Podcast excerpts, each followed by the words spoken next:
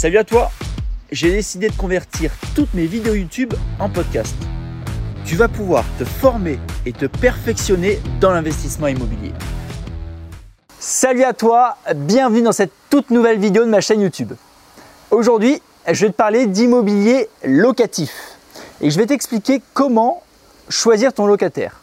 Alors comme tu sais, je suis actuellement marchand de biens et tu pourrais avoir tendance à penser que je ne fais que des opérations d'achat-revente. Alors qu'en fait, pas du tout.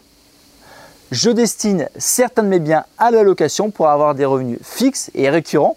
Et si demain, toi aussi, tu veux te lancer dans le marchand de biens et que tu veux faire beaucoup d'opérations d'achat-revente, je t'encourage à faire à côté de l'investissement locatif. Choisir un locataire est une tâche que tu peux tout à fait confier à un gérant.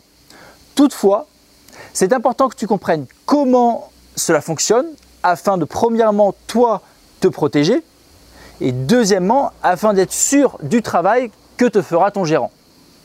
Sache qu'un gérant se doit de vérifier la solvabilité du locataire.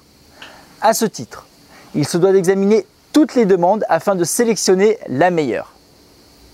J'imagine que tu as déjà entendu parler du taux d'endettement. Lorsque tu fais un prêt immobilier, ta banque calcule ton taux d'endettement afin de voir si tu peux être financé. Pour de la location, on parlera cette fois-ci de taux d'effort. Et on va considérer un locataire solvable eh bien, si son taux d'effort est supérieur à 33%. Voici le document que tu devras demander pour choisir ton locataire. Tout d'abord, un justificatif d'identité, que ce soit carte d'identité, passeport, carte de séjour ou un permis de conduire. Ensuite, il te faudra ce que nous appellerons ici des justificatifs de ressources. Si par exemple c'est un salarié, tu vas lui demander les trois derniers bulletins de salaire. Je fais une petite remarque sur ce point, fais attention aux faux bulletins de salaire. Je sais que c'est dur à croire, mais oui, ça arrive. Ensuite, demande un avis d'imposition qui justement, lui te permettra de vérifier la concordance avec les revenus des bulletins de salaire. Et enfin, une attestation de l'employeur ou un contrat de travail. Cela va te permettre de repérer la situation de ton locataire. Est-ce que par exemple il est en CDD ou en CDI Si maintenant ton locataire exerce une profession libérale, il te faudra cette fois-ci les trois derniers bilans plus les trois derniers avis d'imposition ainsi que sa carte professionnelle. Si ton locataire est un indépendant, tu demanderas les trois derniers bilans plus les trois derniers avis d'imposition. Ça peut arriver que tu aies aussi un retraité comme candidat. Demande-lui les justificatifs des organismes versant sa pension de retraite, ainsi encore une fois que son dernier avis d'impôt. Et enfin, si tu décides, comme moi je l'ai souvent fait, de louer à un étudiant.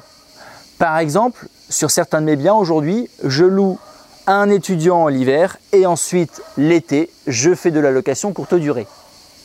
Cette fois-ci, si ton étudiant a une bourse, tu devras lui demander l'avis d'attribution de cette bourse et si nécessaire, tu peux lui demander une caution.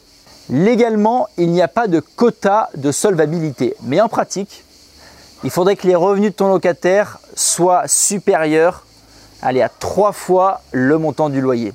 Si demain, ton locataire ne présente pas des revenus suffisamment satisfaisants pour présenter louer ton bien, sache que tu peux demander une caution. Ainsi, tous les documents nécessaires à une location seront demandés à la personne qui se porte caution. Et une caution, c'est quoi? En fait, une caution, c'est une personne qui va s'engager à payer le loyer ainsi que les charges à la place du locataire si ce dernier ne le fait pas.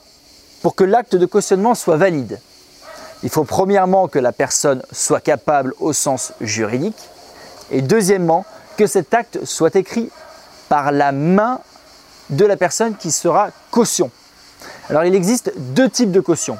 La caution simple, c'est-à-dire qu'en cas d'impayé, tu poursuivras d'abord le locataire avant de poursuivre la caution. Ensuite, tu as la caution, ce qu'on appelle la caution solidaire, c'est-à-dire qu'en cas d'impayé, cette fois-ci, tu poursuivras le locataire et la caution en même temps.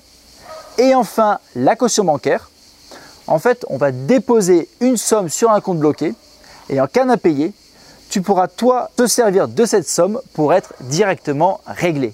Le jour où tu devras mettre en place un locataire, que tu prennes un gérant ou pas, s'il te plaît, jette tout de même un coup d'œil sur son dossier. Si tu as besoin, regarde à nouveau cette vidéo, récupère toutes les pièces, analyse les pièces et tu t'assureras du choix de ton locataire.